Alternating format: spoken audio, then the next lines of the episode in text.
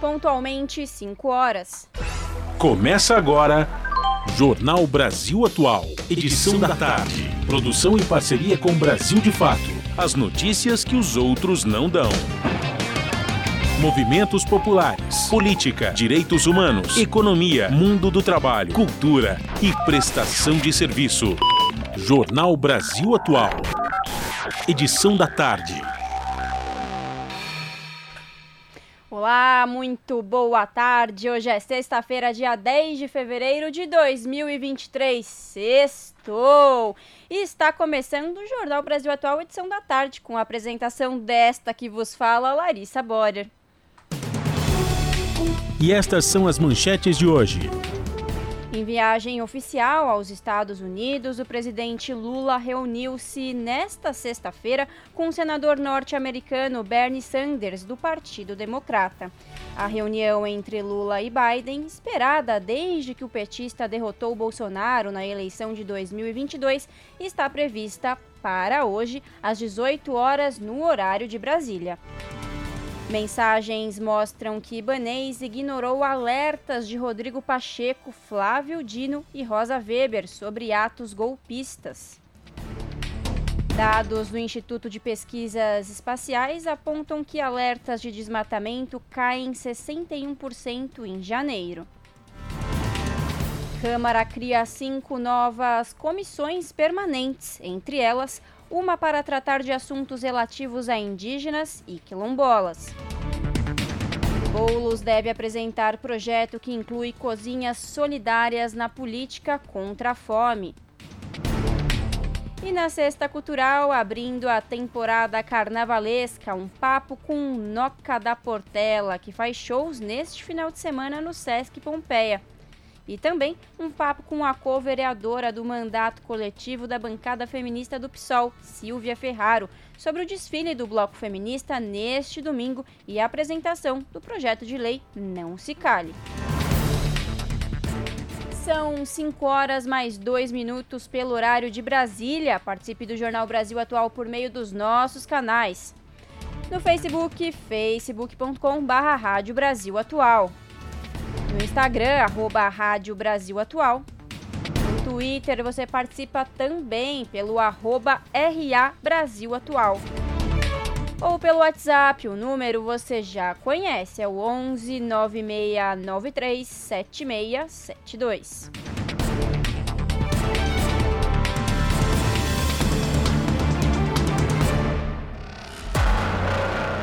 Você está ouvindo? Jornal Brasil Atual, edição da tarde. Uma parceria com Brasil de Fato. Na Rádio Brasil Atual. Tempo e temperatura. A cidade de São Paulo tem tarde de céu muito nublado e chuva em algumas partes. A temperatura está em 25 graus neste momento. Para a noite e a madrugada, a previsão é de céu encoberto com pancadas de chuva e trovoadas isoladas. A temperatura deve ficar na faixa dos 21 graus no período. O ABC também tem tempo nublado e chuva isolada nesta tarde. Os termômetros marcam 24 graus agora. Para a noite e a madrugada, a previsão é de pancadas de chuva e trovoadas em alguns pontos. A temperatura deve ficar próxima dos 21 graus. Mogi das Cruzes tem tempo nublado com trovoadas isoladas e termômetros marcando 24 graus agora. A previsão para a noite e a madrugada é de pancadas de chuva, trovoadas isoladas e temperaturas próximas dos 20 graus. A cidade de Sorocaba, no interior, tem tarde de céu muito nublado. Os termômetros marcam 28 graus agora. A previsão para a noite e a madrugada é de temperatura na faixa dos 22 graus, com pancadas de chuva isoladas. Daqui a pouco eu volto com a previsão do tempo para o final de semana. Na Rádio Brasil Atual, está na hora de dar o serviço. São 5 horas mais 4 minutos e vamos saber a situação do trânsito na cidade de São Paulo no final da tarde desta sexta-feira. Bom, a CET, que é a Companhia de Engenharia de Tráfego aqui da capital, informa que neste momento são 31 quilômetros de lentidão em toda a cidade de São Paulo. Olha, tá bem tranquilo, viu? As regiões que apresentam maiores índices de lentidão são a região sul, com 13 quilômetros, e a região norte, com 9 quilômetros de lentidão. Lembrando que os motoristas que. Os motoristas que hoje, por conta do rodízio municipal, não podem circular no centro expandido, veículos com placas finais 9 e 8. Agora vamos saber a situação dos transportes por trilhos. Segundo o metrô Segundo o site do metrô, a situação agora das linhas é de normalidade, operação normal em todas as linhas. Mesma coisa no site da CPTM, Companhia Paulista de Trens Metropolitanos. Segundo o site, a situação de todas as linhas é de operação normal, todas funcionam tranquilamente. Bom, vamos agora saber a situação do trânsito aqui na Avenida Paulista. É, tá tudo tranquilo, viu? Tanto sentido Consolação como sentido Paulista. E a Ecovias, que é a concessionária que administra o sistema Anchieta e Imigrantes, informa que no trecho da rodovia Imigrantes sentido litoral, do quilômetro 39 ao 43, o trânsito está lento por conta de excesso de veículos. Já na rodovia Anchieta, tanto sentido litoral quanto sentido São Paulo, o trânsito flui e tá tudo tranquilo. Quem vai pegar a estrada neste final de semana para curtir o pré-carnaval, boa viagem! Mande uma mensagem no WhatsApp. Nove meia oito nove três sete meia sete dois. Nove meia oito nove três. Sete meia sete dois. Você pode mandar o WhatsApp. Você pode mandar pode mandar um WhatsApp. E se você mandar um WhatsApp pra nós.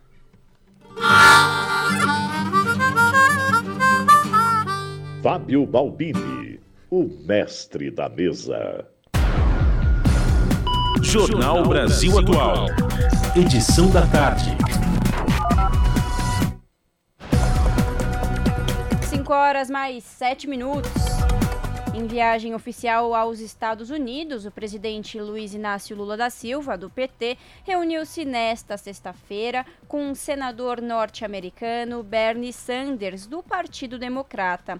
Lula chegou nesta quinta-feira, dia 9, a Washington, onde terá uma reunião com o presidente dos Estados Unidos, Joe Biden. É a primeira visita de Lula ao país depois que retornou ao Palácio do Planalto. Em uma rede social, Lula afirmou que teve o prazer de conhecer ao vivo Sanders nesta sexta. Sanders se encontrou com Lula na Blair House, residência oficial na qual Lula está hospedado em Washington. Após o encontro com o senador, Lula recebeu um grupo de deputados do Partido Democrata. A reunião, a reunião entre Lula e Biden, esperada desde que o petista derrotou Bolsonaro na eleição de 2022, está prevista para hoje, daqui a pouquinho, às 18 horas, no horário de Brasília. E a agenda ambiental aproxima Brasil e Estados Unidos, mas Biden pode buscar moldar escolhas brasileiras. Um tema comum é transição energética, mas posição do governo dos Estados Unidos é limitada por influência ligada a corporações. A reportagem é de Thales Smith.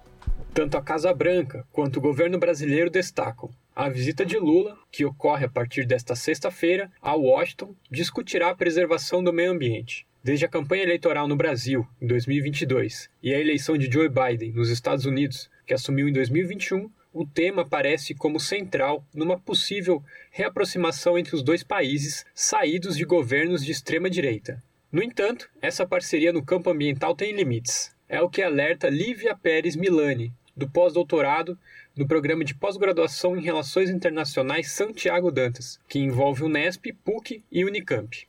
Na avaliação da pesquisadora, uma cooperação entre Brasil e Estados Unidos para enfrentar a emergência climática pode até acontecer, mas é preciso levar em consideração que a Casa Branca buscará fazer isso de uma perspectiva chamada de economia verde. Muitas vezes, fora do Brasil, a questão de preservação da Amazônia é pensada como preservação da floresta, mas sem pensar na, nas populações, nas pessoas que moram ali e que, de fato, constroem sua vida, então não necessariamente e, e cuidam da floresta, né?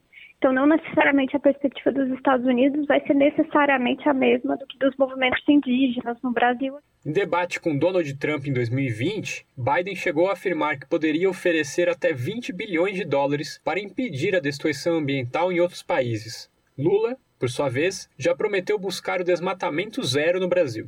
Ele está nos Estados Unidos acompanhado da ministra do Meio Ambiente, Marina Silva, que já se encontrou com o enviado especial dos Estados Unidos sobre o clima, John Kerry. Após a reunião durante a COP27 em novembro, Marina afirmou ter convidado os estadunidenses para integrar o Fundo Amazônia, a iniciativa brasileira que conta com financiamento de países como Noruega e Alemanha para a preservação ambiental.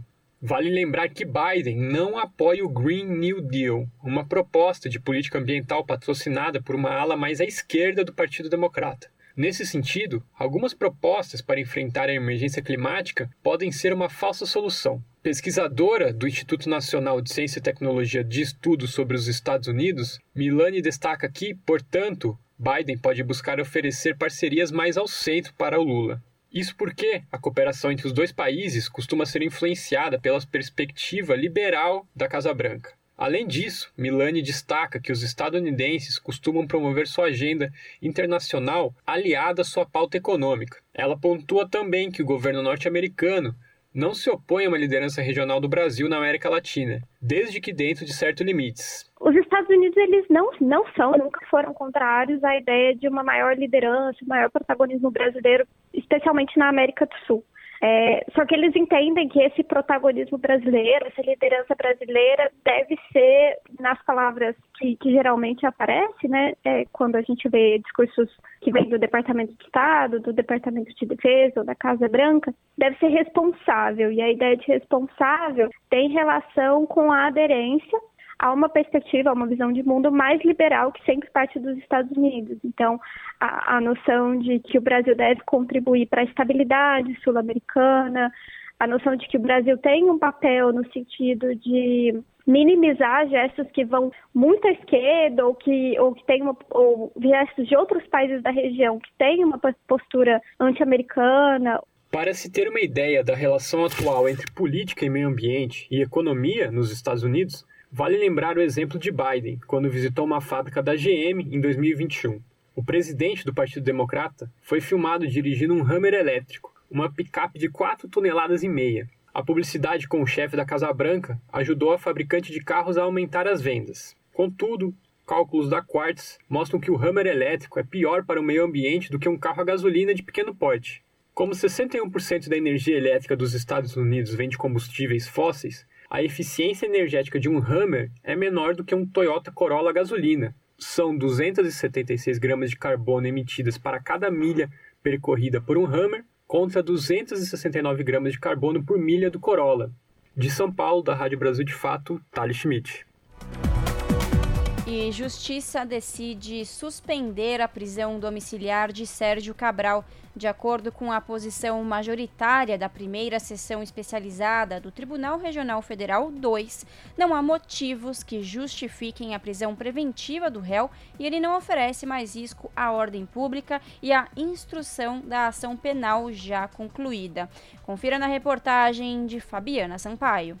O Tribunal Regional Federal da Segunda Região decidiu substituir a prisão preventiva domiciliar do ex-governador do Rio de Janeiro, Sérgio Cabral, por outras medidas cautelares. O ex-chefe do Executivo Fluminense deverá usar tornozeleira de monitoramento eletrônico e não poderá se ausentar do país, terá que entregar o passaporte ao juízo e comparecer mensalmente na Sétima Vara Federal Criminal do Rio de Janeiro. A defesa pediu a revisão de decisão anterior do TRF2 que, em apelação, manteve a condenação penal de Cabral pelos crimes apurados na Operação Calicut da Polícia Federal. Deflagrada em 2016, a investigação levou à denúncia do ex-governador pelos crimes de corrupção, lavagem de dinheiro e associação criminosa envolvendo obras do PAC das favelas, da construção do arco metropolitano e da reforma do estádio do Maracanã para a Copa de 2014. Cabral foi condenado a pena de 20 anos, 4 meses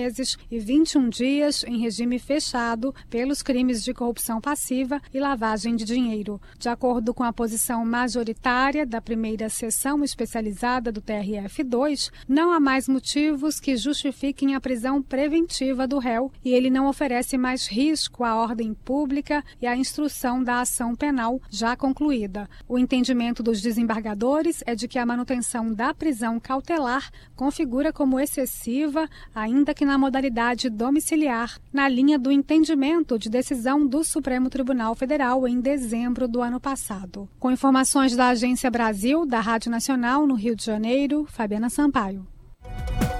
5 horas mais 15 minutos.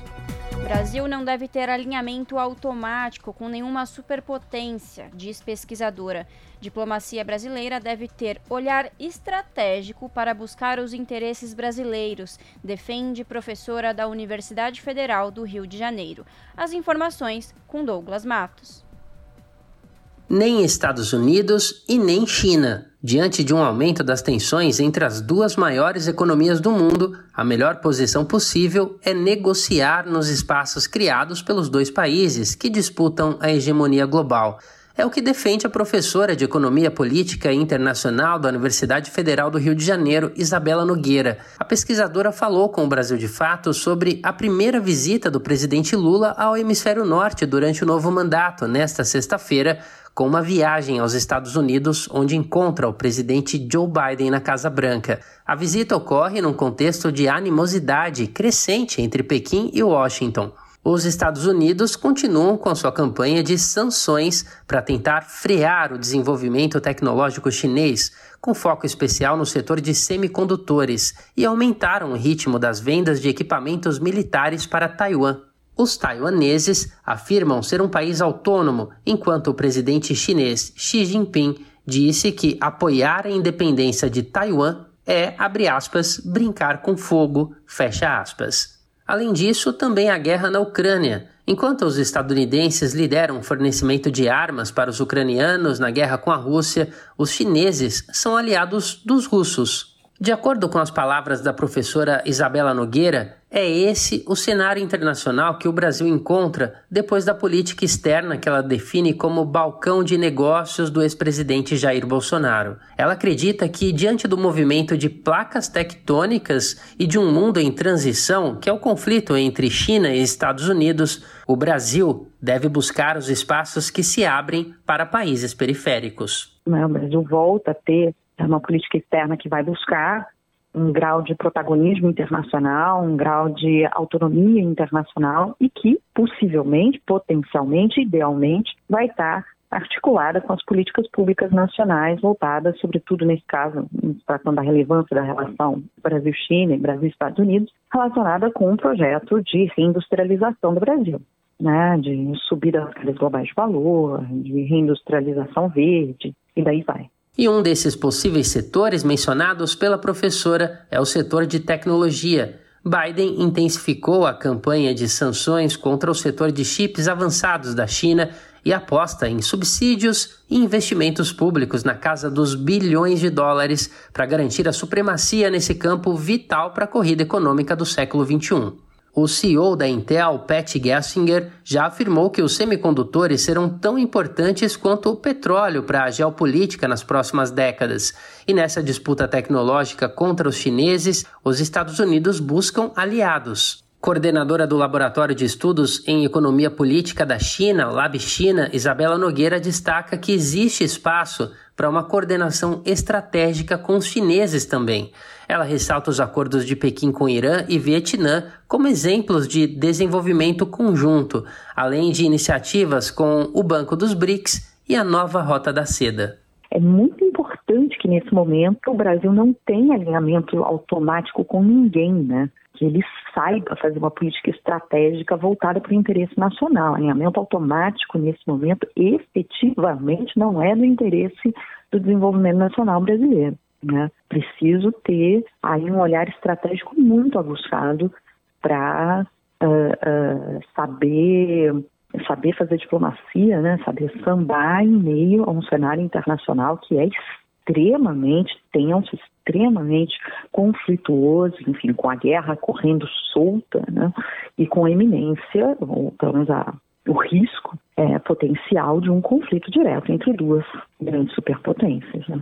Sobre oportunidades, a professora Isabela Nogueira lembra que o Congresso dos Estados Unidos aprovou recentemente um pacote de incentivo ao setor, o Chips and Science Act, que prevê parcerias com parceiros externos. Para ela, essa movimentação pode ser aproveitada pelo Brasil, já que Lula decidiu reverter a liquidação da Ceitec, uma empresa pública brasileira de semicondutores que Bolsonaro tentou privatizar. De São Paulo, da Rádio Brasil de Fato, com reportagem de Thales Schmidt. Locução: Douglas Matos. 5 horas mais 20 minutos. E mensagens extraídas do celular do governador afastado do Distrito Federal, Ibanês Rocha, do MDB, mostram que ele ignorou alertas de que Brasília estava sob ameaça de atos de terrorismo que se confirmaram no domingo de 8 de janeiro. As reproduções e as conversas contrariam versão de setores da mídia que desde ontem, dia 9, vem divulgando que o governador não teria sido conivente ou omisso ante a movimentação dos golpistas. Por volta das 20 horas do sábado, dia 7 de janeiro, o presidente do Senado e do Congresso Nacional, Rodrigo Pacheco, do PSD de Minas Gerais, enviou claro alerta ao governador. Abre aspas. Estimado governador, boa noite. Polícia do Senado está um tanto apreensiva pelas notícias de mobilização e invasão ao Congresso pode nos ajudar nisso? Abraço fraterno, Rodrigo, fecha aspas, e escreveu o senador. Ibanês respondeu quatro minutos depois, abre aspas, já estamos mobilizados, não teremos problemas. Coloquei todas as forças nas ruas, fecha aspas. Depois, ainda naquela noite, o ministro da Justiça, Flávio Dino, fez outro alerta ao governador do Distrito Federal e à meia-noite e 28 minutos enviou uma mensagem em que anexa a informação do portal Metrópolis. Nela, o próprio Ibanês é citado e afirma que a manifestação seria liberada se pacífica. Abre aspas. Governador, não entendi bem qual será sua orientação para a polícia do Distrito Federal. Onde será o ponto de bloqueio e de que forma? Fecha aspas, questionou Dino. A mensagem do ministro não foi respondida.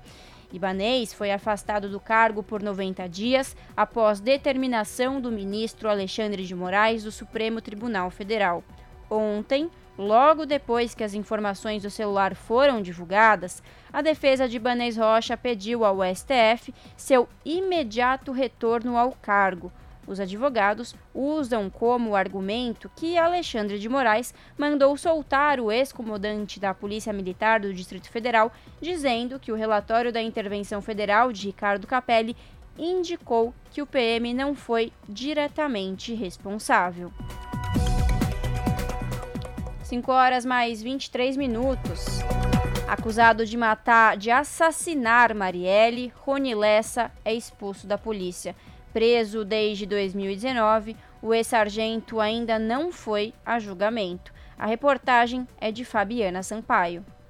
O sargento reformado da Polícia Militar do Rio de Janeiro, Rony Lessa, acusado de matar a vereadora Marielle Franco e o motorista Anderson Gomes, foi expulso da corporação. Rony Lessa e outro acusado dos homicídios, o ex-policial militar Elcio Queiroz, estão presos desde março de 2019. Eles respondem por duplo homicídio triplamente qualificado, motivo torpe, emboscada e recurso que dificultou a defesa da vítima e pela tentativa de homicídio contra contra uma assessora de Marielle, que sobreviveu. Além do processo relativo ao homicídio, Lessa já teve prisão preventiva decretada por lavagem de dinheiro e foi condenado em processos por tráfico internacional de armas e por ocultação das armas usadas no assassinato de Marielle Anderson. A vereadora e o motorista foram mortos a tiros em 14 de março de 2018, na região central da cidade, quando Marielle voltava para sua casa. Com informações da Agência Brasil, da Rádio Nacional no Rio de Janeiro, Fabiana Sampaio.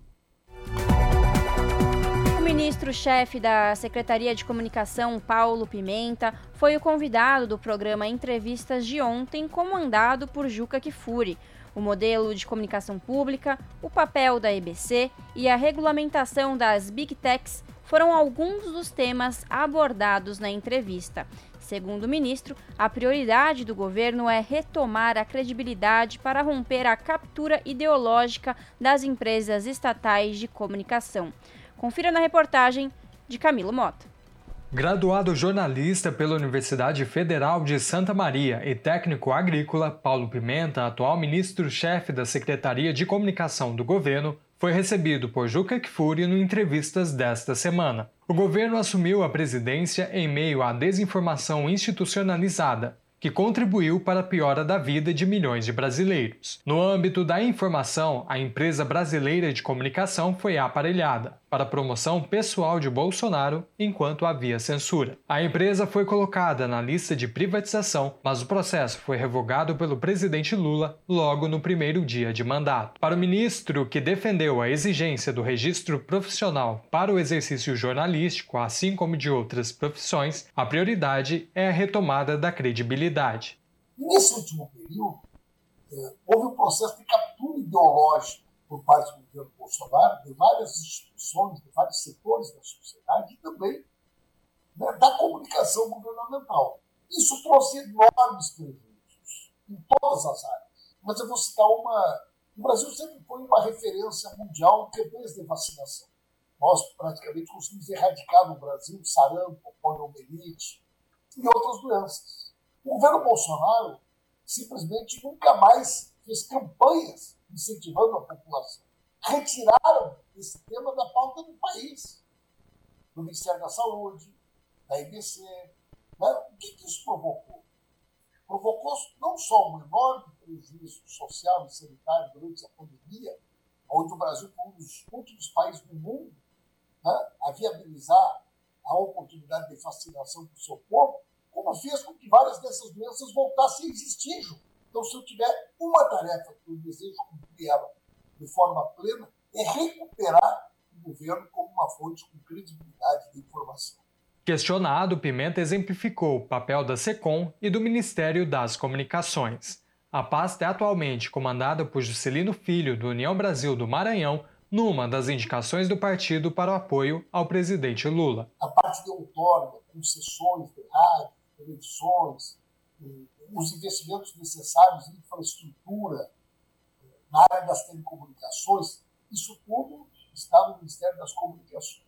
A SECOM, Juca, trata de tudo aquilo que é conteúdo, política que envolve prestação de serviços, comunicação institucional, posicionamento do governo dentro e fora do país. A jornalista Beatriz Ramos, produtora do Central do Brasil, programa do Brasil de Fato, questionou Pimenta sobre os oligopólios midiáticos que imperam no país. Pimenta disse ser uma preocupação do governo e que a resposta será o fortalecimento dos veículos independentes. Poucos países do mundo têm tamanho monopólio. E muitas vezes, as empresas que têm o monopólio da TV aberta, elas têm também a TV a cabo, têm jornais, têm rádios, elas têm os portais. Né? E isso faz com que haja é uma distorção absoluta do conceito, inclusive, presente da nossa Constituição, que diz respeito da democratização, né? de evitar o monopólio, o monopólio transversal, da forma como se dá hoje. Essa é uma preocupação do nosso governo, Nós vamos ter uma política específica para fortalecimento de outras mídias. Paulo Pimenta também enalteceu o papel da EBC na sociedade brasileira e apontou caminhos como a parceria entre a estatal e as universidades para o fortalecimento da produção audiovisual. Um dos maiores desafios é a regulamentação das grandes empresas de tecnologia, que lucraram com a ascensão da extrema-direita no país. Para o ministro, é necessário responsabilizá-las para combater a desinformação. O debate que o mundo faz hoje, o Brasil não pode se omitir, é quem vincula esse conteúdo deve também ter algum nível de responsabilidade? Eu acredito que sim. Eu diria que hoje é quase um consenso nesse sentido. Se lá em 2012, 2014, quando surgiu pela primeira vez essa discussão, as big techs, elas exigiram a aprovação de leis, como fizeram no Brasil, dizendo que elas não têm, nenhum, não têm nenhuma responsabilidade sobre o conteúdo que elas distribuem. Hoje essa situação não é mais assim. Pimenta ressaltou que a regulamentação não significa controle da informação. Você tentar contrapor isso que eu estou dizendo um discurso abstrato, tá? de que isso atenta contra a liberdade de expressão, contra o direito à informação, é tentar transformar esses conceitos em conceitos absolutos e, evidentemente, se contrapõe contra o interesse. Ah, eu posso informar o que eu quiser. Eu tenho direito de informar o que eu quiser. Não, né? Quer dizer, você tem direito de informar o que você quiser até o momento em que essa informação não cause um prejuízo maior a uma coletividade. A íntegra desta e de outras edições do programa Entrevistas está disponível no YouTube da TVT e também em podcast nas plataformas digitais de áudio. Camilo Mota, Rádio Brasil Atual e TVT. Você está ouvindo? Jornal Brasil Atual, edição da tarde. Uma parceria com Brasil de Fato. 5 horas mais 31 minutos. Os terremotos que atingiram a Turquia e a Síria na segunda-feira, dia 6 de fevereiro, já causaram a morte de pelo menos 21.051 pessoas nos dois países. Outras 78.124 se feriram. Os dados foram atualizados por volta das 7 da noite, horário de Brasília, desta quinta-feira. A quantidade superou o número de mortos causado por um terremoto e um tsunami que atingiram a cidade japonesa de Fukushima em 2011. Os desastres naturais também resultaram em um acidente nuclear na usina da região. À época, mais de 18 mil pessoas morreram. E venezuelanos em condição análoga à escravidão são resgatados em Santa Catarina ninguém foi preso. Segundo a Inspeção do Trabalho, a Assistência Social de Rio do Sul está auxiliando as vítimas na procura de moradia para os trabalhadores que optaram por continuar na cidade de Joinville. A reportagem é de Jefferson Correia. Um grupo de venezuelanos foi resgatado em condição análoga à escravidão em Rio do Sul, Santa Catarina. A cidade fica na região do Vale do Itajaí, cerca de 200 quilômetros da capital Florianópolis. A operação aconteceu nesta quinta-feira pela Divisão de Fiscalização para a Erradicação do Trabalho Escravo do Ministério do Trabalho e Emprego. 24 pessoas trabalhavam na construção de galpões de madeira. Os trabalhadores venezuelanos moravam com suas famílias em locais sem cozinha, sem colchões e também com água insuficiente para o grupo há cerca de um mês. De acordo com a equipe de fiscalização, alguns do grupo também foram vítimas de tráfico de pessoas. Dois bebês gêmeos recém-nascidos com quatro dias de vida e outros menores de idade também foram retirados do local. Ao todo, 39 pessoas, entre trabalhadores e familiares, foram levados para hotéis da região. As vítimas venezuelanas foram atraídas para a cidade de Rio do Sul por meio de propaganda em redes sociais com promessa de bons salários e moradia. Durante a ação de resgate, os contratos de trabalho foram reincindidos e a empresa efetuou o pagamento dos direitos trabalhistas. Ninguém foi preso. Segundo a Inspeção do Trabalho, a Assistência Social de Rio do Sul está auxiliando as vítimas na procura de moradia para os trabalhadores que optaram por continuar na cidade. De Joinville, Santa Catarina, da Rádio Joinville Cultural FM, repórter Jefferson Correa. Esse é o Jornal Brasil Atual, edição da tarde. Uma parceria com Brasil de Fato. 5 horas mais 33 minutos. Amazônia Legal, alertas de desmatamento caem 61% em janeiro. Os dados são do Instituto de Pesquisas Espaciais. Mais detalhes com a repórter Priscila Mazenotti. Em janeiro deste ano, houve queda de 61% no total de alertas de desmatamento na Amazônia Legal em relação ao mesmo mês do ano passado. Os dados são do INPE, o Instituto de Pesquisas Espaciais, e foram divulgados nesta sexta-feira. Eles mostram um acumulado de alertas de quase 167 quilômetros quadrados, enquanto que em janeiro de 2022 esse número chegou a 430 quilômetros quadrados. Os alertas são feitos pelo DETER, que é o Sistema de Detecção de Alteração da Cobertura Florestal na Amazônia, e servem como base para o controle do desmatamento e da degradação trabalho feito pelo IBAMA e outros órgãos de fiscalização. Para a diretora de ciência do IPAM, o Instituto de Pesquisa Ambiental da Amazônia, Ania Alencar, o dado, apesar de ainda não consolidado, é para ser comemorado. Essa queda de 61%, ela demonstra uma tendência de queda pelo tipo de dado que a gente está analisando. Ainda não é, é, o desmatamento consolidado.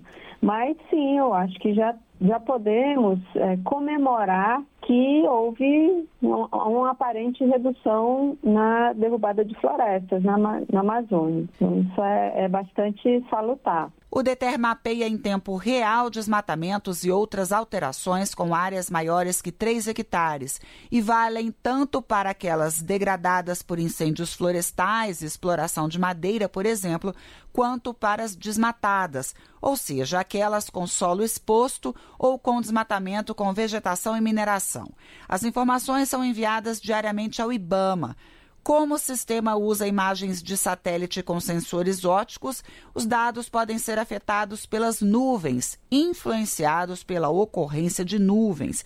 Por isso, para a diretora do IPAM, ainda é cedo para relacionar essa redução à política ambiental do novo governo, mas já é um sinal. É claro que um sinal é, dado por esse novo governo que vai estar tá combatendo, que vai combater o desmatamento, ele, ele é bastante significativo para as pessoas que estão pensando em desmatar de forma ilegal. Né? Então a gente acredita que sim tem um efeito, mas eu acho que com o passar do tempo, com é, as operações, né, a gente tendo uma noção melhor das operações, a gente vai conseguir entender o papel do governo nessa redução. O combate ao desmatamento é, aliás, uma das prioridades do atual governo. Tanto é que uma comissão interministerial de prevenção e controle do desmatamento e queimadas no Brasil foi criada esta semana e já teve a primeira reunião. A ideia é reduzir as emissões de gases de efeito estufa e fortalecer as políticas ambientais, combatendo atividades ilegais e investindo na produção sustentável e na inovação. Da Rádio Nacional em Brasília, Priscila Mazenotti. 5 horas mais 37 minutos. Uma proposta recém-apresentada no Senado sugere a criação de comissões para mediar conflitos agrários. A intenção é fazer visitas técnicas e audiências, além de propor a estratégia de retomada da execução de decisões suspensas durante o período da pandemia. Os detalhes com o repórter Pedro Pincer. O Código de Processo Civil pode ser alterado para permitir a criação de comissões para mediar as desocupações coletivas em razão de cumprimento de ordens de reintegração de posse. O objetivo da proposta, de autoria do senador Márcio Bitar, do União do Acre, é disciplinar uma decisão do Supremo Tribunal Federal que determinou a criação das comissões de conflitos fundiários nos diversos tribunais de justiça dos estados e nos tribunais regionais federais, além de estabelecer um regime de transição quanto às desocupações coletivas, que buscou como referência o modelo adotado pelo Tribunal de Justiça do Paraná. A Comissão de Conflitos Fundiários terá a atribuição de realizar visitas técnicas, audiências de mediação, bem como propor a estratégia de retomada da execução de decisões suspensas durante o período da pandemia, de maneira gradual e escalonada, especialmente das ocupações coletivas sem base contratual.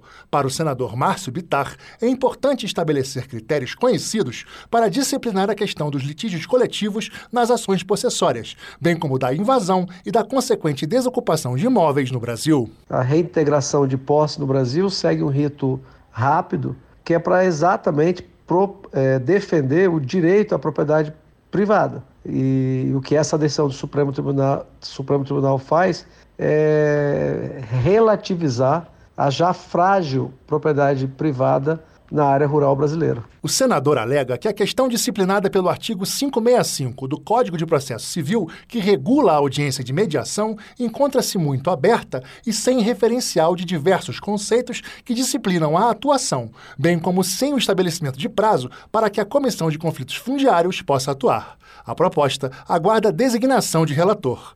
Da Rádio Senado, Pedro Pincer. Comunidade isolada da Bahia ganha rede elétrica 100% sustentável. Além das 110 casas que passaram a ter energia elétrica, o projeto também contempla uma escola, um poço artesiano comunitário e associação de moradores. A reportagem é de Josi Braga.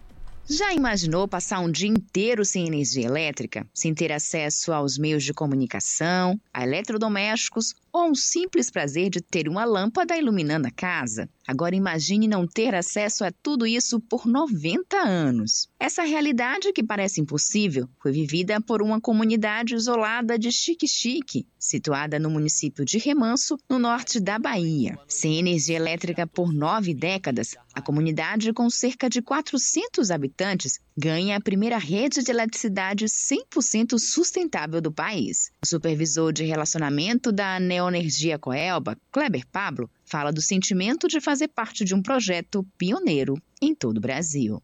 É, foi um momento de muita satisfação para a gente estar participando de um evento aí pioneiro no Brasil. Foram 6, 616 painéis instalados. É uma rede que tem uma geração própria, né? E, e ela, ela é sustentada pelos 616 painéis que alimentam em torno de 110 residências numa comunidade distante, onde a gente tem uma dificuldade de levar fornecimento de energia elétrica pela rede convencional. Esse projeto, inclusive, ele tem tem como premissa isso, né? É levar, devido às distâncias e que a gente tem em determinadas localidades na Bahia, por, pela extensão territorial, esse projeto vem como uma possível solução para a gente levar energia de forma sustentável e de forma viável para as comunidades. E o projeto Chique Chique foi contemplado, onde a gente teve o prazer de estar entregando esse empreendimento e que vai estar beneficiando aí mais de 110 residências. O supervisor explica que o projeto de microrrede foi feito a partir do programa Luz para Todos, que tem a proposta de levar energia elétrica às áreas remotas do país. Além das 110 casas que passaram a ter energia elétrica, o projeto também contempla uma escola, um poço artesiano comunitário e associação de moradores.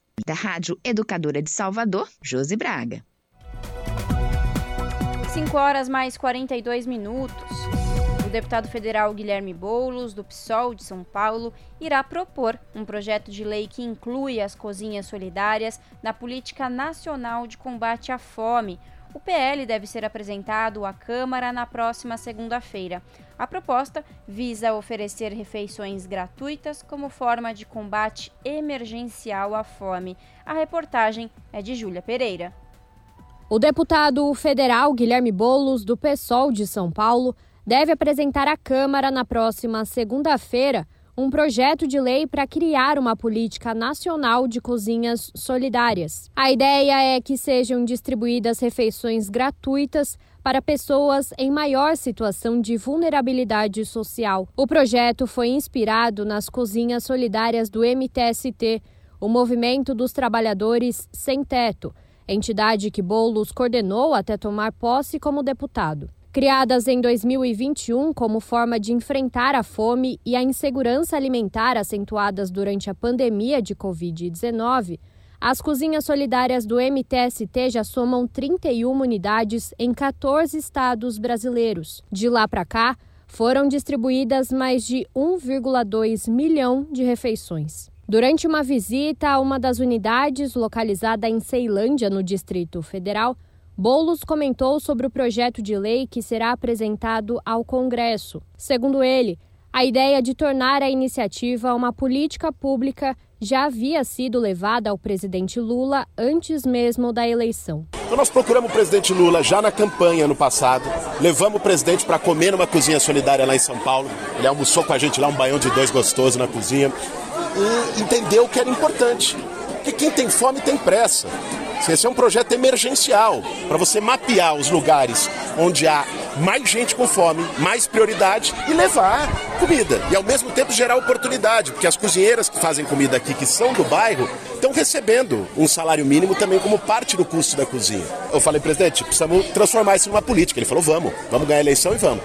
Então, assim que assumiu, é, fui conversar com o ministro Wellington Dias, o ministro recebeu muito bem, já criou um grupo de trabalho no ministério, está aqui o povo do ministério, o ministro também, é, para transformar numa política pública. Nós queremos ter respaldo legal para não ter nenhum tipo de questionamento, então estamos apresentando um projeto de lei na Câmara dos Deputados para aprovar como política, em diálogo, em construção conjunta com o Ministério do Desenvolvimento Social, para que várias cozinhas como essa possam ser reproduzidas no Brasil inteiro. O texto do projeto de lei prevê que o Ministério do Desenvolvimento e Assistência Social, Família e Combate à Fome, comandado por Wellington Dias, disponibilize editais públicos para o cadastro de todas as cozinhas solidárias do país, que passariam a receber recursos públicos para a compra de alimentos e pagamento de pessoal. O texto não define quanto será destinado ao programa, o que depende do orçamento disponibilizado pelo governo federal.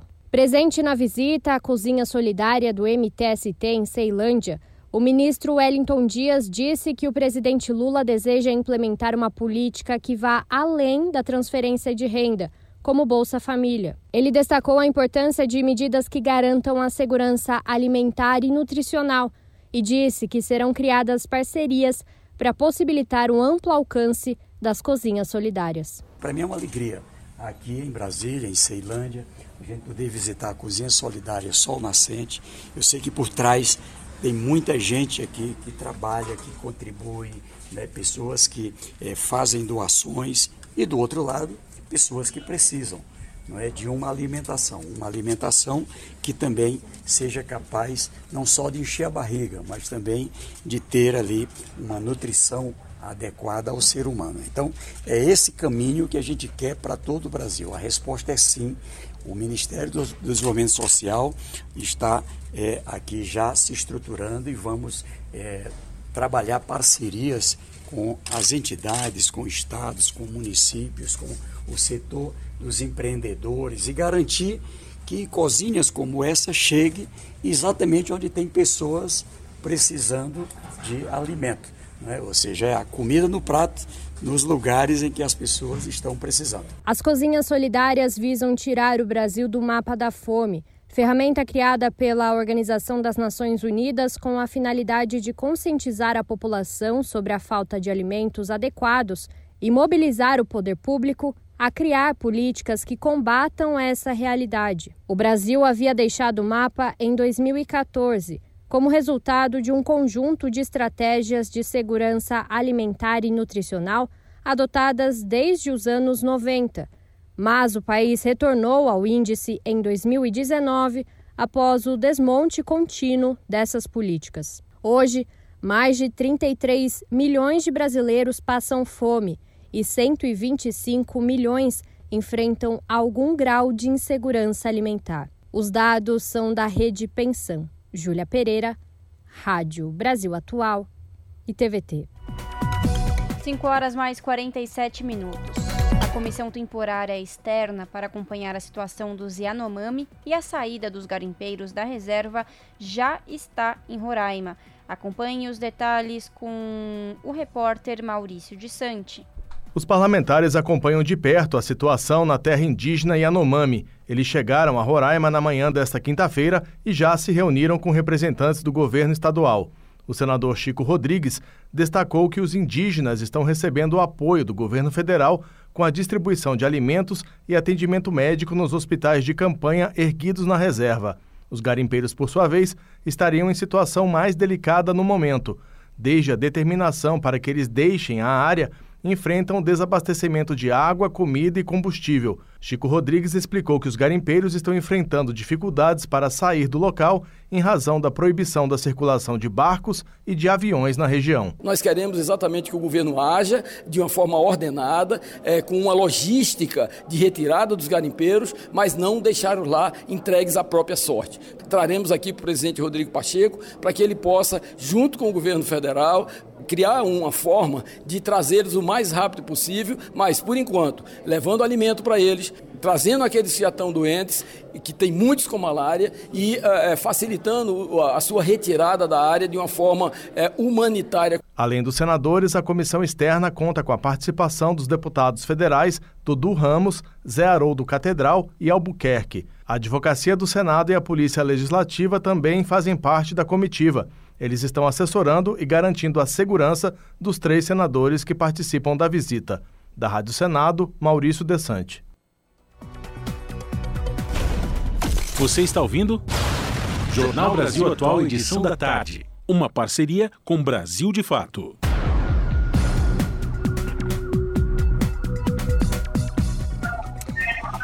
Agora, no Jornal Brasil Atual, edição da tarde, o momento da Sexta Cultural. Um espaço para a gente falar de eventos que acontecem no final de semana e deixar nossos ouvintes sempre ligados nas atrações.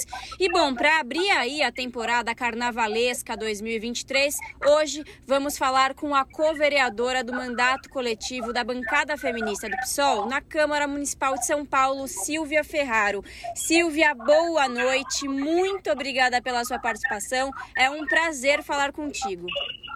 Boa noite, Larissa. Boa noite a todos os ouvintes. Um prazer falar contigo e com todo mundo também. É isso. Bom, Silvia, vocês estão aí com uma campanha pela aprovação de um protocolo contra a violência sexual. E nada melhor do que apresentar esse projeto para as pessoas nessa época do ano em que, infelizmente, os assédios, eles acontecem mais, né? Eu quero que você conte pra gente o que, que é essa campanha chamada Não Se Cale e como vai funcionar a apresentação dela neste carnaval. Beleza, Larissa. É o seguinte: a gente protocolou na Câmara Municipal de São Paulo um projeto de lei chamado Não Se Cale. Ele é inspirado no protocolo da cidade de Barcelona, em que, por conta desse protocolo, é, o Daniel Alves foi preso provisoriamente, né, preventivamente, é, porque foi muito imediato, foi rápido a, a, o encaminhamento da vítima, né, tanto para o hospital quanto para fazer boletim de ocorrência e também a coleta das provas. Por que, que isso foi rápido? Porque a balada que eles estavam, ela tinha essa capacitação, ela tinha essa orientação, ela cumpria um protocolo, que é esse protocolo não se cale. E a gente quer trazer esse protocolo aqui para a cidade de São Paulo, para que nos bares, nas baladas, nos restaurantes, uh, os uh, ambientes sejam seguros para as mulheres. Para isso, esses locais vão ter câmeras estratégicas, vão ter é, treinamento né, e capacitação dos funcionários e vão ter um acesso imediato tanto à polícia quanto à rede de saúde, aos hospitais. Né? Então, esse protocolo vai fornecer para os é, ambientes que aderirem a esse protocolo vão ter um selo de ser um ambiente seguro para as mulheres. E as mulheres poderão é, ficar nesses ambientes de forma mais segura. Uhum. E, e, esse PL, Silvia, ele, ele é específico para bares e casas noturnas, né? Como que vai ser essa apresentação agora no carnaval para as pessoas entenderem? Porque é isso, né, Silvia? Para as pessoas entenderem, saberem do que se trata, qualquer que seja o projeto, é preciso essa apresentação, né? Para que cheguem todos, todas e todes e que se possa, assim, exigir, exigir seus direitos. Conta pra gente como que vai funcionar essa apresentação do projeto de lei nesse, nesse carnaval. Então, nós pensamos que o carnaval seria uma grande oportunidade da gente apresentar esse projeto para a população que está pulando nos blocos, que está se divertindo, principalmente para as mulheres. E nós, vamos, é, é, nós imprimimos né, vários leques muito bonitos de carnaval com o projeto, né, escrito o projeto, colocando lá não se cale e explicando sobre esse projeto de lei, pedindo apoio das pessoas a esse projeto de lei. E aproveitando para dizer, não é não, não ao assédio, não a nenhum tipo de violência sexual contra as mulheres, nenhum tipo de violência contra, contra na verdade, nenhum tipo de violência, né? Nem racismo, nem LGBTfobia, nem machismo. Então, esse leque que nós vamos estar distribuindo nos blocos de carnaval e começa já neste final de semana, é, nós vamos estar divulgando o nosso projeto e, ao mesmo tempo, já fazendo uma campanha contra, contra o assédio sexual e a violência é, contra as mulheres nesse carnaval. Perfeito. Silvia, como você bem lembrou, teve essa campanha que foi criada no carnaval de 2017 e que ganhou muita força, muita repercussão, que é a campanha Não é Não. E ela foi muito importante para começar a debater mais esse assunto do assédio, né? Porque existe esse falso conceito de que o carnaval pode tudo, que no carnaval tá liberado e não é isso. Silvia, qual que é a importância de expandir esse diálogo por meio de campanhas de combate ao assédio? Da violência sexual para que, que isso não seja algo sazonal? Eu acho que é imprescindível. É, nós, inclusive, cobramos também a Prefeitura de São Paulo para que a própria Prefeitura tivesse uma campanha municipal nesse carnaval contra o assédio, não é não, e também tendas de atendimento e acolhimento a possíveis vítimas de violência.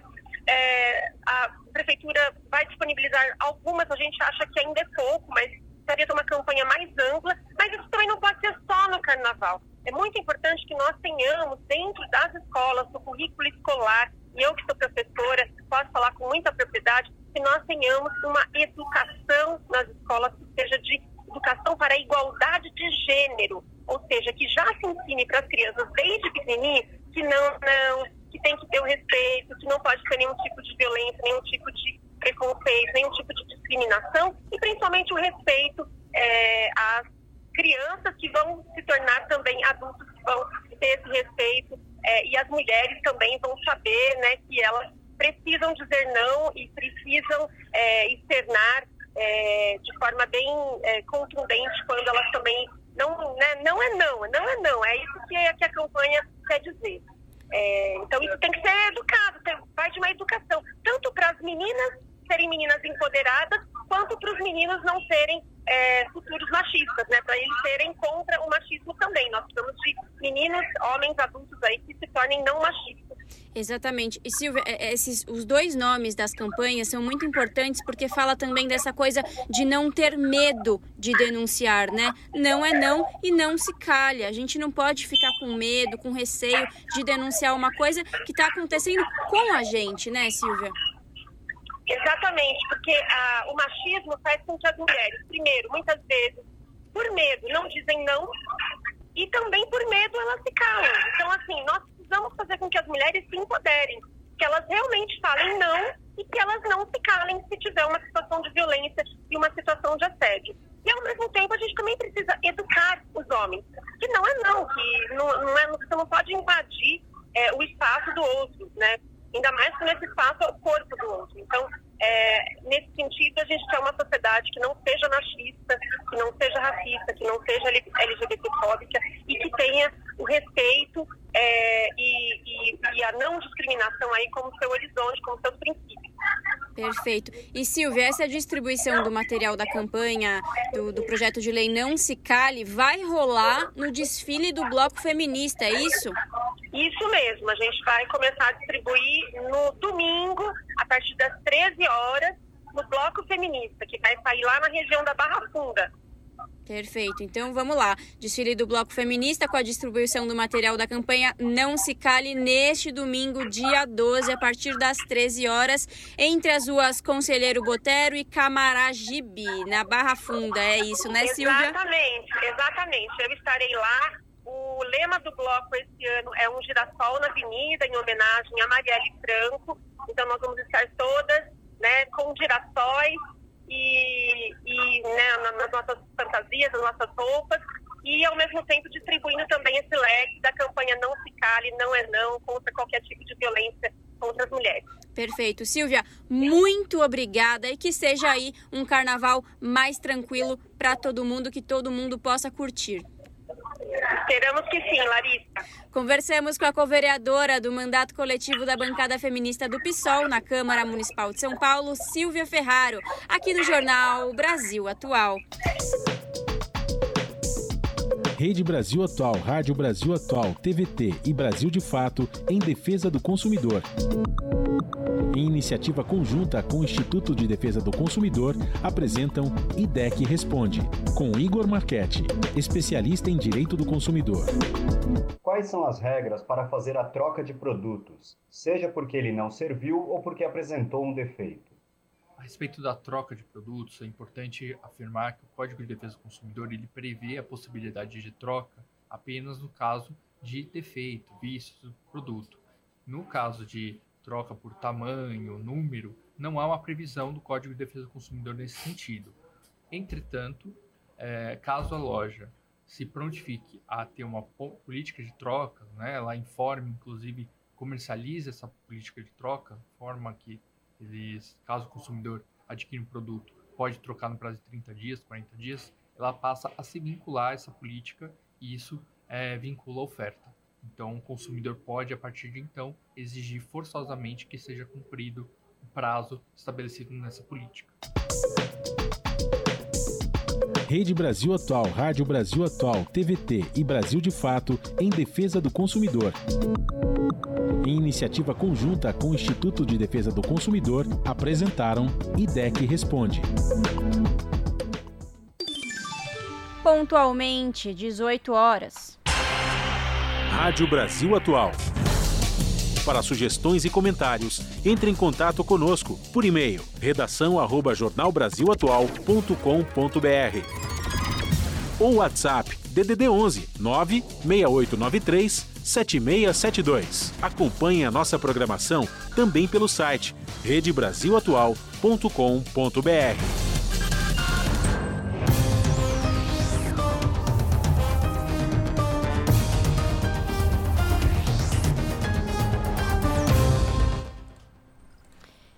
chegou o momento de fazer conexão com a redação do seu jornal para saber quais são os destaques da edição desta sexta-feira. Lembrando que o seu jornal começa logo mais às 19 horas na TVT, canal digital 44.1 ou pelo canal do YouTube, youtube.com/redetvt, no comando dele, Kaique Santos. Kaique, boa noite. Quais são os destaques desta sexta-feira? Oi, Lari, boa noite, boa noite para você, para todos os ouvintes da Rádio Brasil Atual. É um prazer estar aqui nesta sexta-feira conversando com o ouvinte do Jornal Brasil Atual, edição da tarde. Então vamos aos destaques do seu jornal desta sexta-feira. Chegando aí o fim de semana, vale ficar atualizado antes com todas as notícias que ainda são destaques, né? Tudo que está rolando aí no país, aqui em São Paulo, no Brasil e no mundo. Entre os destaques de hoje, a gente vai falar sobre um dossiê produzido por organizações de imprensas nacionais e internacionais sobre violência contra jornalistas e comunicadores. Dez organizações participaram na elaboração desse dossiê. Entre os dados, por exemplo, que esse dossiê traz é o de que 45 casos de violência contra profissionais de imprensa ocorreram apenas entre os dias 8, quando tiveram os atos golpistas em Brasília e o dia 11 de janeiro, né? Um período curto aí, bastante casos de violência contra jornalistas. Mas se a gente for pensar nos últimos quatro anos de governo Bolsonaro, os constantes ataques também se intensificaram. O documento foi entregue esta semana ao governo federal e a gente conversa com especialistas da Abrage e Instituto Vladimir Herzog para repercutir esse dossiê. Tem também, né, se tratando de governo federal, o governo Lula preparando uma MP para regulamentar como será custeado o pagamento do piso da categoria da enfermagem. Essa medida provisória que é uma resposta ao Supremo Tribunal Federal, que no ano passado formou maioria e suspendeu o piso por liminar até que formas de financiamento fossem criadas. Quem vai contar para a gente sobre como está se dando essa MP e essa proposta é a repórter Gihana Rodrigues, que conversou com o pessoal da enfermagem e falou sobre sobre essa batalha da classe. E, né, falando sobre o problema de moradia que é, afeta aí muitas pessoas em, no Brasil inteiro, a ocupação Mauá, uma das mais antigas aqui de São Paulo, voltou a conviver com esse fantasma da reintegração de posse. Desta vez a ameaça vem da Prefeitura de São Paulo, que quer impedir a permanência dos moradores no local por causa de um pedido da Coab que tem interesse no prédio.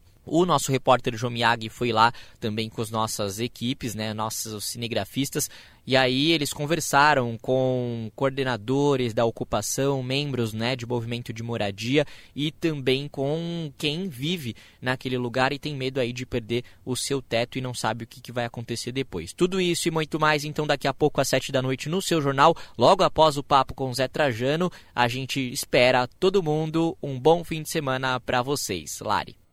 Jornal Brasil Atual, edição da tarde.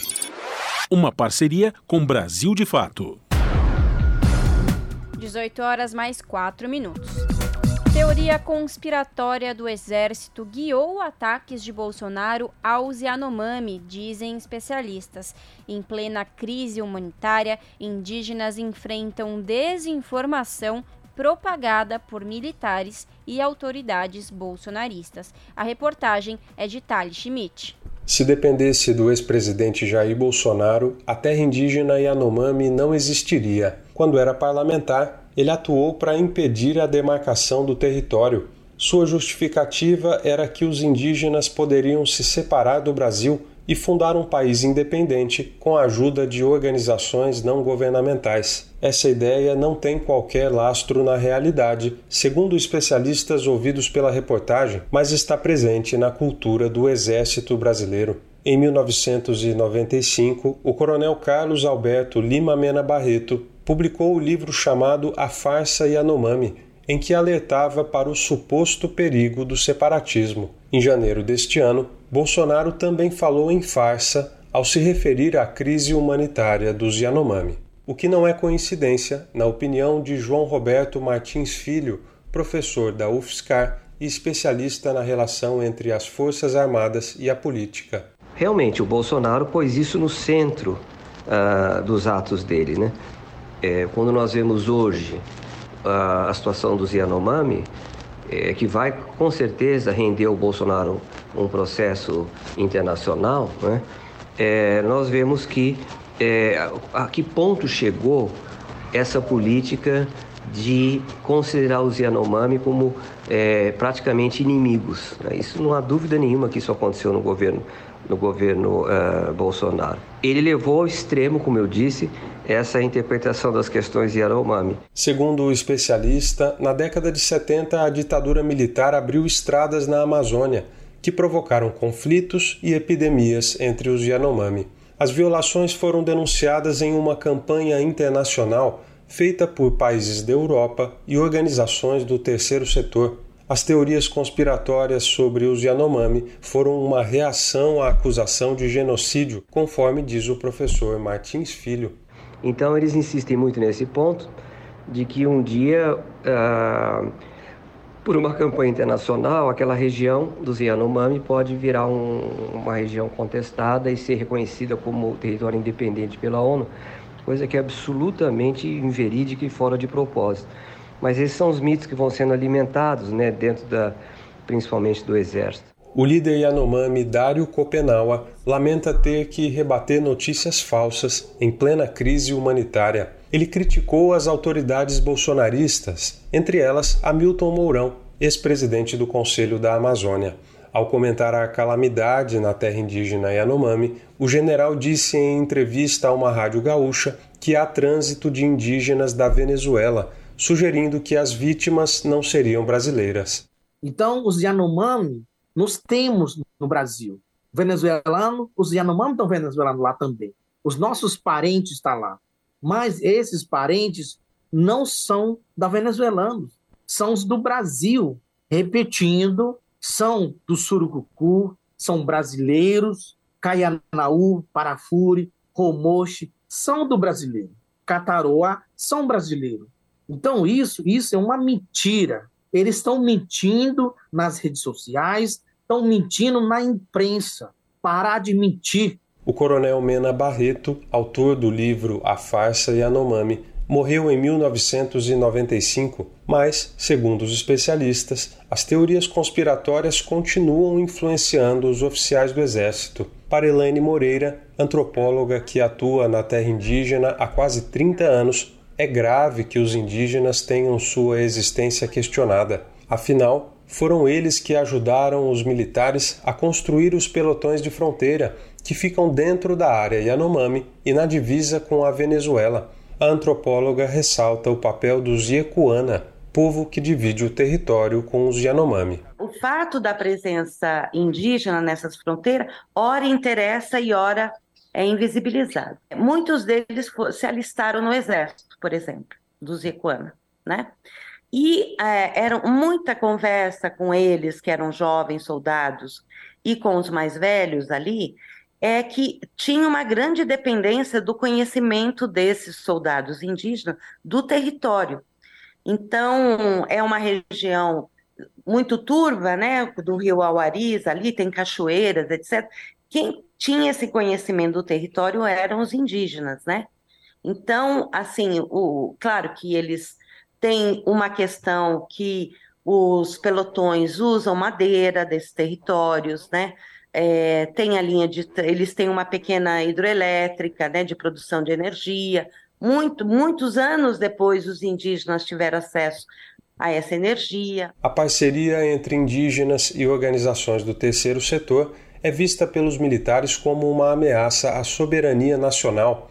Para a antropóloga, é uma contradição, já que os Yanomami passaram os últimos quatro anos clamando pela presença do Estado na região. Os apelos por mais saúde e proteção foram ignorados. É muito claro isso, né? Os indígenas nunca foram uma ameaça para a soberania. O que ameaça a soberania hoje?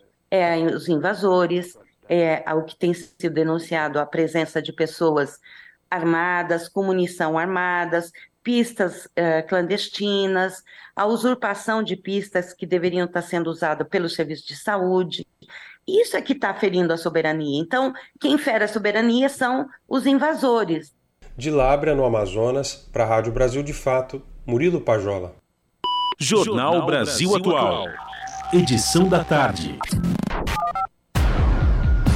São 18 horas mais 10 minutos e a, e a sexta-feira tá.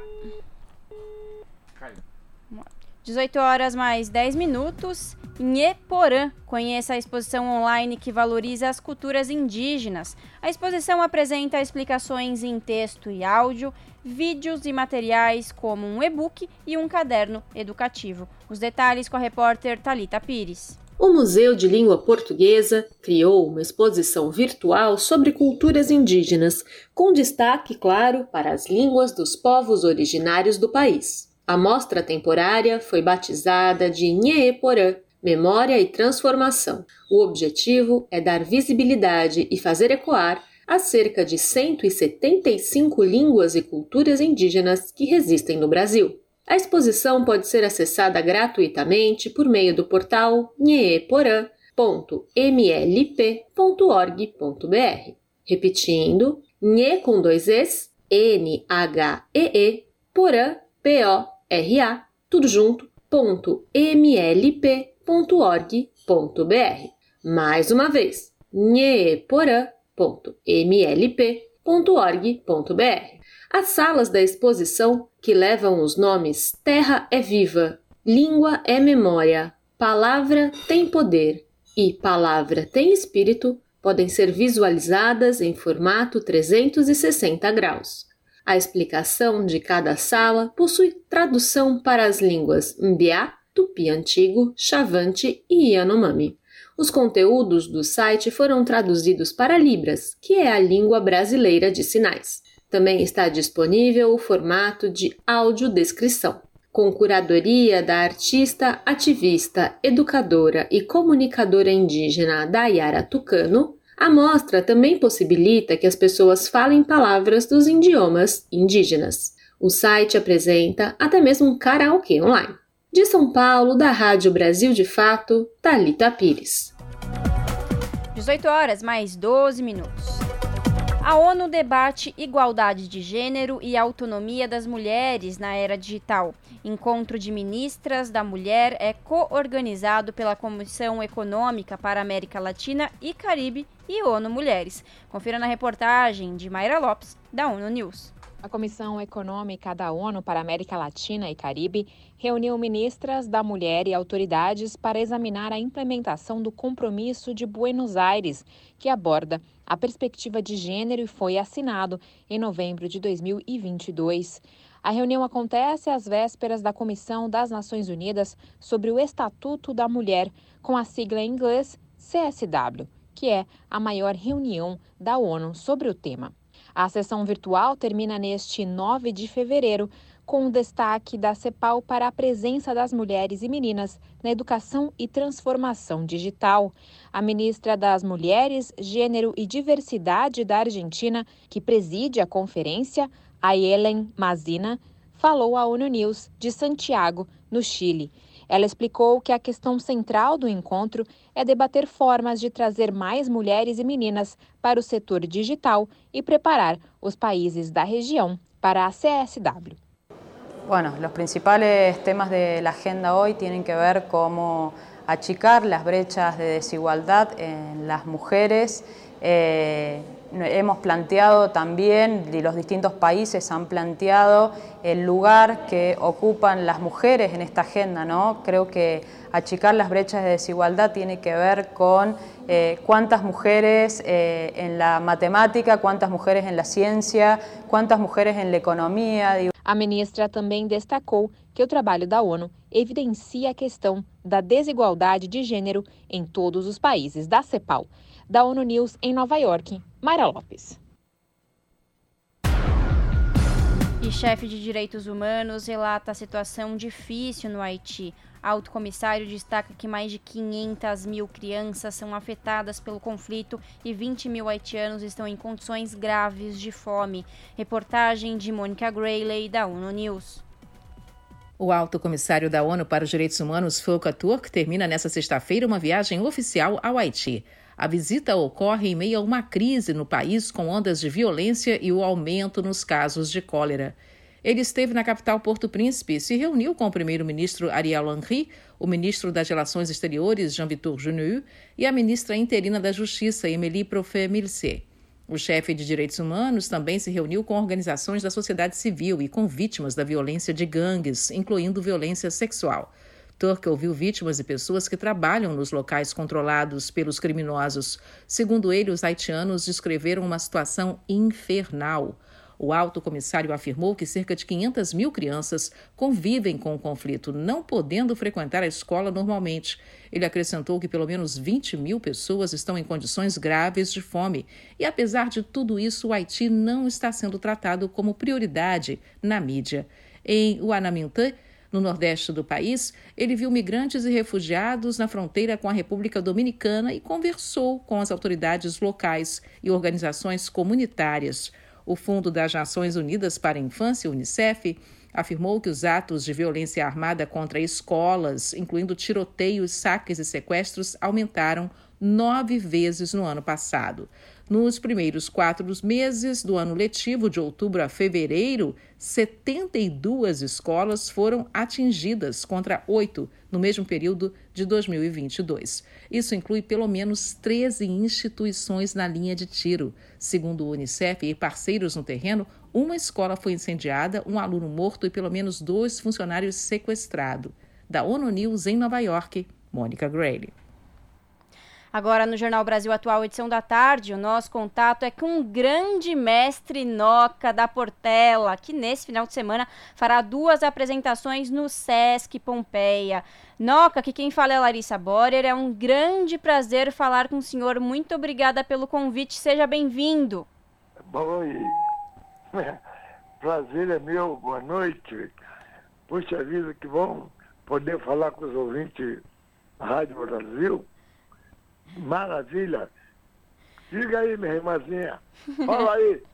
Noca, eu quero começar perguntando ao senhor como foram os preparativos para as apresentações desse final de semana, que abre aí, né, o pré-carnaval, como dizem. Como que foi a escolha das composições e dos convidados? Noca, eu sei que até o seu neto estará entre os convidados. Oi. Noca, o senhor me ouve? Tá muito baixinho aqui. Tá, então E agora, o senhor me ouve melhor? Agora melhorou. Perfeito. Então vamos lá, Noca. Conta um pouco pra gente como foram os, prepara os preparativos para as apresentações desse final de semana que abre aí o pré-carnaval. Primeiramente, vir a São Paulo sempre é um prazer redobrado, né? São Paulo é o maior estado desse país, é um povo magnífico. Eu, eu ando por aí, por São Paulo, há 70 anos. Primeira vez que eu vim a São Paulo, eu tinha 20 aninhos, fiquei apaixonado. E, e, e nós pretendemos fazer como sempre fizemos, eu, meu neto Diogão e meus convidados, a rapaziada do. Uh, é, o, uh, do, do, grupo que trabalha com a gente há bastante, há bastante tempo. Então, eu acho que vale a pena ir assistir o show, porque vai ser uma coisa muito linda. Na é. música popular brasileira, está acontecendo nesse momento uma coisa maravilhosa. O neto e o avô compondo junto, fazendo juntos shows e, e São Paulo é um público muito especial. Exatamente. E o senhor, o senhor Noca, é autor de mais de 300 músicas e muitas delas são samba enredos. Noca, qual é o sentimento de fazer esse show, abrindo aí o carnaval e um carnaval muito esperado, né? Depois de um período muito conturbado por conta da, da pandemia. A gente sabe que a pandemia de fato não acabou, mas agora já é possível aproveitar. Qual que é o sentimento de participar, abrindo aí a temporada carnavalesca, Noca? Esses são presentes dos céus, né? Porque eu estou fazendo uma grande festa, vou viajar pelo Brasil inteiro, sendo homenageado pelos, pelos 90 anos de idade e mais de 70 de samba. E o Brasil está me dando flores em vida. O samba está retribuindo tudo que eu fiz pelo samba esse tempo todo. Lá no Rio já fiz Estou fazendo um documentário, um DVD, um disco, com os grandes sambistas, tanto do, do, da antiga como o pessoal de agora, como estou cantando com o Diogo Nogueira, Zeca Pagodinho, Jorge Aragão, Fundo de Quintal, Xande, Dudu Nobre. Então, uma coisa maravilhosa. Assim, é, esse, é, é realmente receber flores em vida. É verdade. São Paulo não poderia ficar de fora dessa homenagem ao Noca. São Paulo é cabeça, tronco e membros e coração do Brasil. Toda vez que eu venho a São Paulo, eu não, todo sambista do Rio, né? É muito bem recebido, é um público maravilhoso e presta atenção bastante no trabalho do, do, do artista. E para mim está sendo um presente de 90 anos, São Paulo está lhe dando. É isso. E bom, eu não vou perder a oportunidade de perguntar ao senhor como que está a sua agenda para este ano. Como que já tem shows marcados para os próximos meses, Noca?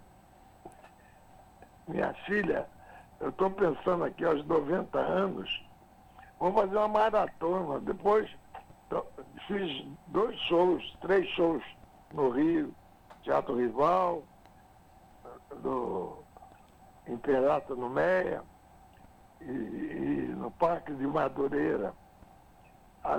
Agora estou fazendo aqui em São Paulo, daqui a duas semanas, no Carnaval, é sexta-feira de Carnaval, eu devo estar Juiz de Fora, Minas Gerais. Depois do Carnaval, vou estar na Bahia, depois Brasília, depois Espírito Santo. É uma coisa de louco, né? Você receber essa homenagem, porque todo sambista da, veterano como eu, muitos, muitos colegas meus faleceram, viveram a vida inteira do samba e não foram reconhecidos, né? Então, eu estou vendo que o Brasil, quanto mais o Brasil de agora, o Brasil de agora é um Brasil de amor, é um Brasil de respeito, é um Brasil de reconhecimento. Eu acho que estou chegando na hora certa para fazer essa festa. E com certeza lá em Brasília, nosso presidente vai lá, vai ter forma para o companheiro Noca, com toda certeza. Que, que legal, Noca, é isso, que agenda cheia, hein? E que disposição! Não, mas pior no Rio de Janeiro. Tem a Portela que eu saí há 60 e poucos anos. Tem a, a União dele, governador, que eu sou um dos autores do samba, eu, Diogo Nogueira, Celaninho, Mujão, Almir da Ilha. Tem o, uma escola tradicional do Rio de Janeiro, Unidos da Cabo Sul, que o enredo é Noca da Portela de todos os sambas eu tenho que estar pra, pra, fisicamente preparado. E a Caprichosa de Pilares, a Caprichosa de Pilares, vai trazer de volta um dos sambas, eu ganhei sete sambas na Portela, um dos sambas foram é, Mostra Me Rosco, meu primeiro estandarte de ouro, e Caprichosa de Pilares está trazendo novamente esse enredo e eu estou pensando aqui como é que eu vou ter fôlego para desfilar em frente da escola. Fora os blocos, né? O cacique, todo ano eu vou para lá, porque o cacique, eu faço parte da família caciquiana também. Tem um bloco do bar que sai com 100 mil pessoas. Há 30 anos que eu faço samba para eles lá, lá no Rio. Já ganhei mais de 20 samba lá. Então, eu fico aqui rezando todo dia pedindo a Deus forças, forças bastante, para que eu possa cumprir todas essas missões. Que são missões, a gente tem que ir lá. Está sendo homenageado, como é que você não tem que fazer, se fazer presente? Mas eu, eu acredito que eu ainda tenho bastante forças para resolver toda essa pendenga aí. é isso mesmo, senhor Noca. Então vamos lá. Show Noca 90, sábado às 9 da noite, domingo às 6 da tarde, no Sesc Pompeia, com meia entrada às por 25 reais. Os ingressos estão disponíveis no site do, do Sesc Pompeia e nas bilheterias. Noca, quero agradecer muito pela participação do senhor.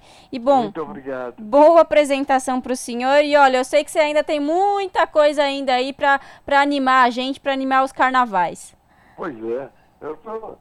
O samba é uma missão, como dizia é, João Nogueira, Paulo Sora Pinheiro, e eu sou um, desses caras que vim para cumprir missão de ser sambista sempre e trabalhar pelo samba. Só peço a Deus saúde força para me poder alegar esse samba, esse povo que eu alego com a minha arte há mais de 70 anos, graças a Deus. E quero antecipadamente agradecer ao povo paulista que os ingressos de amanhã já, já era. Entendeu? Quem quiser ver o Noca tem que ser domingo. Isso é maravilhoso. Quero agradecer antecipadamente de todo o coração essa gente maravilhosa. É São Paulo, terra boa. É. é isso, muito obrigada. Falamos aqui com o grande mestre Noca da Portela no jornal Brasil Atual. Certo. Um beijão, muito obrigado aos ouvintes da Rádio Brasil. Meu abraço portelense e, e a vocês aí da Rádio Brasil. Meu muito obrigado pela oportunidade, tá? Agradeço, bom final de semana. Tchau, tchau. As notícias que os outros não dão. Jornal Brasil Atual. Edição da tarde. Uma parceria com Brasil de Fato. Na Rádio Brasil Atual. Tempo e temperatura. Previsão para o final de semana é de tempo nublado e chuvoso em São Paulo. Tanto sábado quanto domingo na capital poderão ter sol com muitas nuvens pela manhã e pancadas de chuva nos períodos da tarde e da noite. A máxima é de 27 e a mínima de 19 graus para o sábado. E para o domingo, máxima de 28 e mínima de 18 graus. Para o ABC, a previsão se repete. O final de semana será de sol entre nuvens no período da manhã e com pancadas de chuva à tarde e à noite. Tanto para o sábado quanto para o domingo, a máxima será de 26 e a mínima de 19 graus. Em Mogi das Cruzes, o final de semana também deve ser de sol com muitas nuvens pela manhã. Já para a tarde e a noite, a previsão é de pancadas de chuva nos dois dias. A temperatura máxima no sábado será de 28 e mínima de 18 graus. No domingo, máxima de 27 e mínima de 19 graus. A previsão do tempo se repete para Sorocaba, no interior. O final de semana será de sol com muitas nuvens pela manhã e pancadas de chuva à tarde e à noite. No sábado, a temperatura vai ficar entre os 27 e os 21 graus e entre os 28 e os 19 no domingo. Júlia Pereira, Rádio Brasil Atual. E fica por aqui mais uma edição do Jornal Brasil Atual, com os trabalhos técnicos dele, Fábio Balbeni, e a minha apresentação, Larissa Boder. Não se esqueçam que domingo tem show do Noca da Portela no Sesc Pompeia e ainda dá tempo de comprar ingresso, hein?